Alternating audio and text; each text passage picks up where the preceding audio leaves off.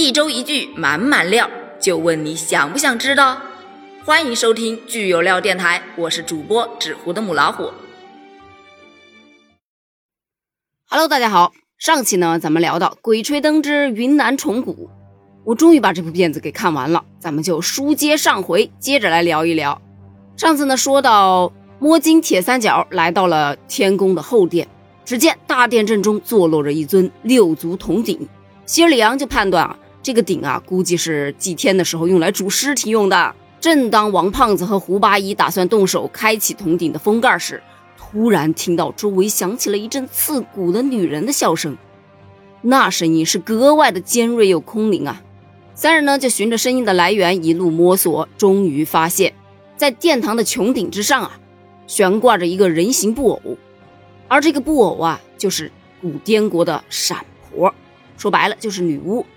王胖子呢就跟他们说：“你们在那等着啊，我上去把他给搞定了。”于是呢，他爬上了顶梁。掀开了布偶的头发，露出了一张诡异的面容，真的把人吓死了。看到这儿的时候，朋友们一定要有心理准备啊，真的老吓人了。而正当此时，老族长是率领着众人追了过来，不过是片刻的功夫，三人就被族人啊用麻绳给悬吊在了石碑之下，眼看他们就要被吊死了。就在这千钧一发之际，咱们上期说到的藤人是从四面八方突然涌来。这时候，村民他们也顾不上胡八一、王胖子他们了，就跟藤人是大战三百回合。而心地善良的阿达呢，就把他们三人给救下来了。于是呢，他们三人也摒弃前嫌，加入了族人大军，一起奋力抵抗。眼看着族人是越来越少，纷纷惨死，老族长是悲痛万分呐。终于，在他发现原来这些怪物根本什么都看不见，完全是靠听力来辨别人的方向的时候，他是幡然醒悟啊。抱着炸药包，就这么敲击着石柱，吸引了所有藤人的注意。当所有的藤人朝他奔来的时候，他一下子引爆了导火线。就这样，整座宫殿和这些藤人呢，都丧生于火海之中。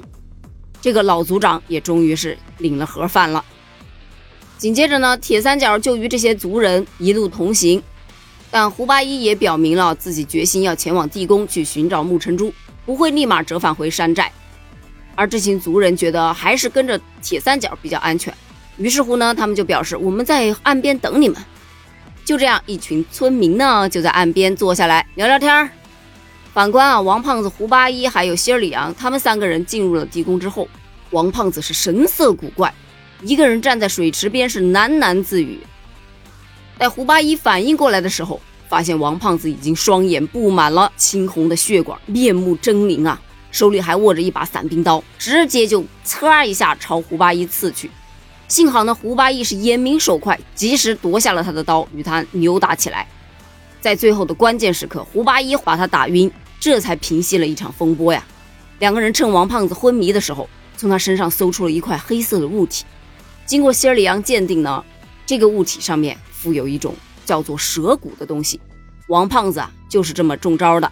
在希尔里昂把王胖子给救醒了之后，王胖子就告诉了他们，原来呀，他当时去破坏那个闪婆的时候，发现了这块玉石，还用舌头舔了一下，这就导致了他的舌头不受控制啦。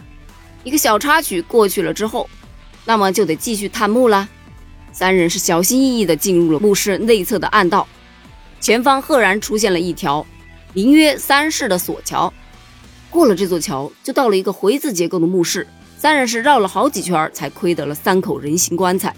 阴室的正中央啊，悬吊着一口铜棺，而这个棺材也最大最沉，上面呢有九道重锁呀，显得极为突出。经过胡八一的一顿猜想，这三口棺材应该是象征献王在人世间的三生的化身。如此说来呢，献王呢是肯定不会在这三口棺材里，而肯定是隐藏在这间阴室的其他地方。随着话音刚落呀，青铜棺传来异响，原来又是胖子。他闲来无事，把青铜棺上镇压蛊事的青铜镜给抠下来了。这不，青铜棺就无端的剧烈摇晃，似乎有什么东西要破棺而出。胡八一是使尽浑身的解数，才将青铜镜啊又重新嵌回到棺椁之上，才终于化解了危机。胖子啊，他因为贪呢，坏了多少事儿？你说说。说到这儿啊，要表扬一下这个细节啊。在这个墓室当中啊，接引童子灯，真的是做的惟妙惟肖，这个道具啊，真的要给满分。所以说呀，要想胜，首先你细节得过关，对吧？那个铜棺啊，突然从高空坠落，重重的砸向了木砖，而木砖正中央有一个圆形的石板，突然一下子被砸翻了。他们就顺势往下望去啊，原来啊，这个阴室之下是另有乾坤，这底下的这个墓穴啊，摆着许许多多的陪葬冥器。三人是当机立断进入了墓穴，墓穴当中呢，也是坐落着一口棺材。三人呢，为了查明缘由，合力将盖推开，发现里面躺着一具尸骸。但问题是，这具尸骸是由几个不同的人的尸体拼凑而成的，这就让他们想到了那个所谓的三生三遇之劫，指的是啊，想要得道成仙，你就必须要经历非同寻常的苦苦难修炼。献王自知啊，此生修行不够啊，于是就找来了三位分别经过挖眼、掏心以及夺魂的尸体，将其拼合成一体，葬于象征冥界的底层墓室里面。那么按照这样推断，有底层墓室，有中层的这个阴室，那么上面肯定还有一层喽。这不，三人往上一看，果然上面有个洞啊。于是呢，他们就爬上去了。就在他们欣赏上层墓室的精美之时，胡八一呢率先来到了墓道的尽头，他盯着那个石壁的神像啊，就这么端详着。突然，石像当中伸出了一只手，掐住了他的脖子。一时之间，胡八一是无法喘息，双眼翻白，眼看就要气绝身亡啊！还好希尔里昂和王胖子及时赶到，把他拍醒了。看到这种状况，大家都觉得，哎呀，胡八一肯定是太累了，都陷入梦障了。当王胖子又折回去欣赏那些石像的宝石眼睛的时候，希尔里昂啊就跟胡八一一起又端详起那个石壁的神像来了。看着看着，两只手伸出来，一手掐一人，哎。眼看着两人又要双眼翻白、气绝身亡了，还好王胖子又回来了。而王胖子他走到跟前，只是用余光扫了一下神像，便觉意识有片刻的恍惚，于是强迫自己保持清醒，举起洛阳铲就将神像砍得粉碎呀。随着神像被毁，胡八一和希尔里昂两人是从幻境里出来了，而通过毁坏的石壁，他们发现洞口摆放着一具女子的尸体，而这具尸体非常明显就是献王的妻子。绕过他妻子的尸体，往里面一走，就发现了一个大洞。那个洞里呢，是四周布满了彩色壁画，上面记载的内容啊，就是献王除山妖、降夷人的事迹啊。除此之外，献王顶冠的图案让胡八一感到非常的熟悉，似乎在哪里见过，却又实在想不起来。想不起来，咱就不想了嘛，对吧？可是这个墓室空空如也，献王到底在哪儿呢？真的是让人百思不得其解呀！手电的光线突然开始泛红，墙壁犹如奶油冰棍般开始往下融化，气温也开始慢慢上升，地面是变得软塌塌的，好像踩在一滩肥肉上一样。那个画面我记得好像还上过热搜。原来啊，这里根本就不是岩石造就的墓室，而是一个巨大的肉汁尸壳啊！这肉汁呢又名太岁，它的内部肉身呢早已被挖空了，用于炼制不老丹。献王呢，为了使其能够重新长出新肉，于是啊，就命令手下用无数的活人填充尸壳。如今呢，这肉汁复活了，拥有了吞噬能力，连同那些尸首啊，也都恢复了生机。眼见献王的真身就要陷入肉眼之中，再不找到沐尘珠，他们来此就将空手而归呀！就在此时，胡八一是不顾生死，在王胖子的帮助下，飞身跳入了肉汁的眼窝，伸手去够献王的真身。三人在最后关头死死抓住了胡八一的脚脖子，帮助胡八一是顺利的脱身。为了彻底消灭肉灵芝啊，他们将雷管点燃，丢进了洞内，肉汁尸壳被彻底的炸碎了。好了，沐尘珠总算是拿到了，可是这个地宫啊，可是建在水下的，这场爆炸的威力实在太强，根本承受不住，眼看就要塌了。就在这当机立断的时候，三人趁着索桥还没断开之前飞身而出。最终成功与阿达会合了。经过了短时间的休整之后，他们决定一同返回寨子。而要想返回寨子，就得躲过藤人的追击。这一行人是一路走走停停啊，大家是小心谨慎地绕过藤人，排队前行。可是呢，偏偏就有一个族人，他贪呐，为了返回去捡那掉落的宝物，不慎惊醒了藤人。一时之间啊，机枪弹雨夹杂着藤人的嘶鸣，依旧掩盖不住族人的凄厉惨叫啊！就这样，几名族人呐是被藤人给吞噬入腹，胡八一也是被藤人扑进了水里，希尔里昂也受制于藤人身下。二人在危急时刻皆从腰间拔出匕首，朝藤人头部猛烈的刺去，勉强躲过一劫呀。也是在这儿，希尔里昂的祖传金刚伞也是掉在了葫芦洞中。王胖子是眼看着弹药就要耗尽，可藤人依然消灭不完了。于是乎，他在洞口埋下了引线。放置了手榴弹和雷管，招呼大家赶紧向后退。赶在藤人出来之前，王胖子是丢下了一颗手雷，引爆了洞内的炸药。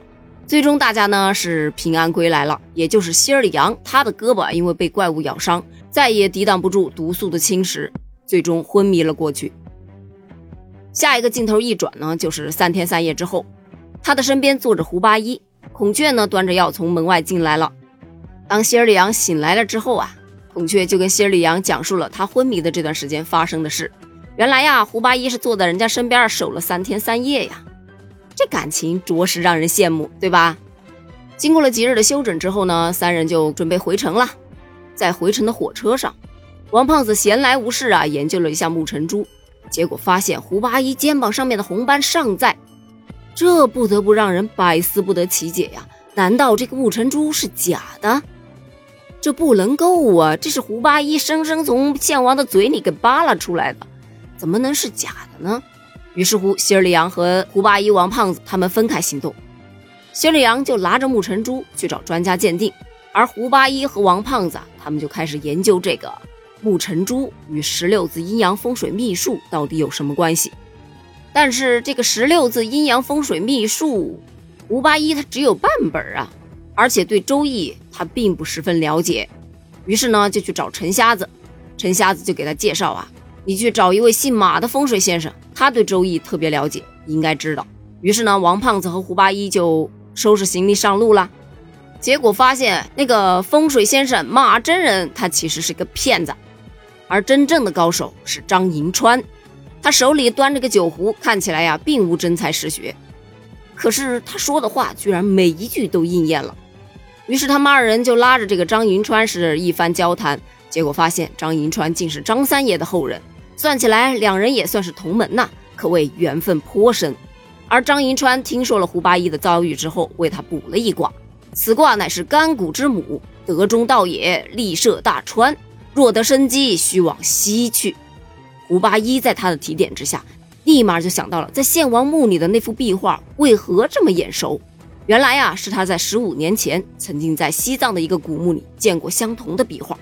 为了解开这个木尘珠之谜，摸金铁三角决定立即动身，是要直奔昆仑，抵达那真相所在之处。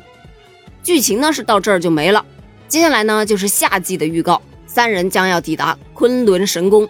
其实这部剧啊，真的挺值得一看的。就不说别的，实景拍摄就非常的可呀。而且看了那个幕后的花絮之后，真的觉得，包括那些在画面当中的非常可怕的藤人，其实都是非常非常可爱的。再加上三位主角演技也是杠杠的，下一季只要他们三人还在，我就一定会追。不知道你看完这部剧有什么想聊的呢？欢迎给我评论留言哦。我们下期啊聊聊别的，再见。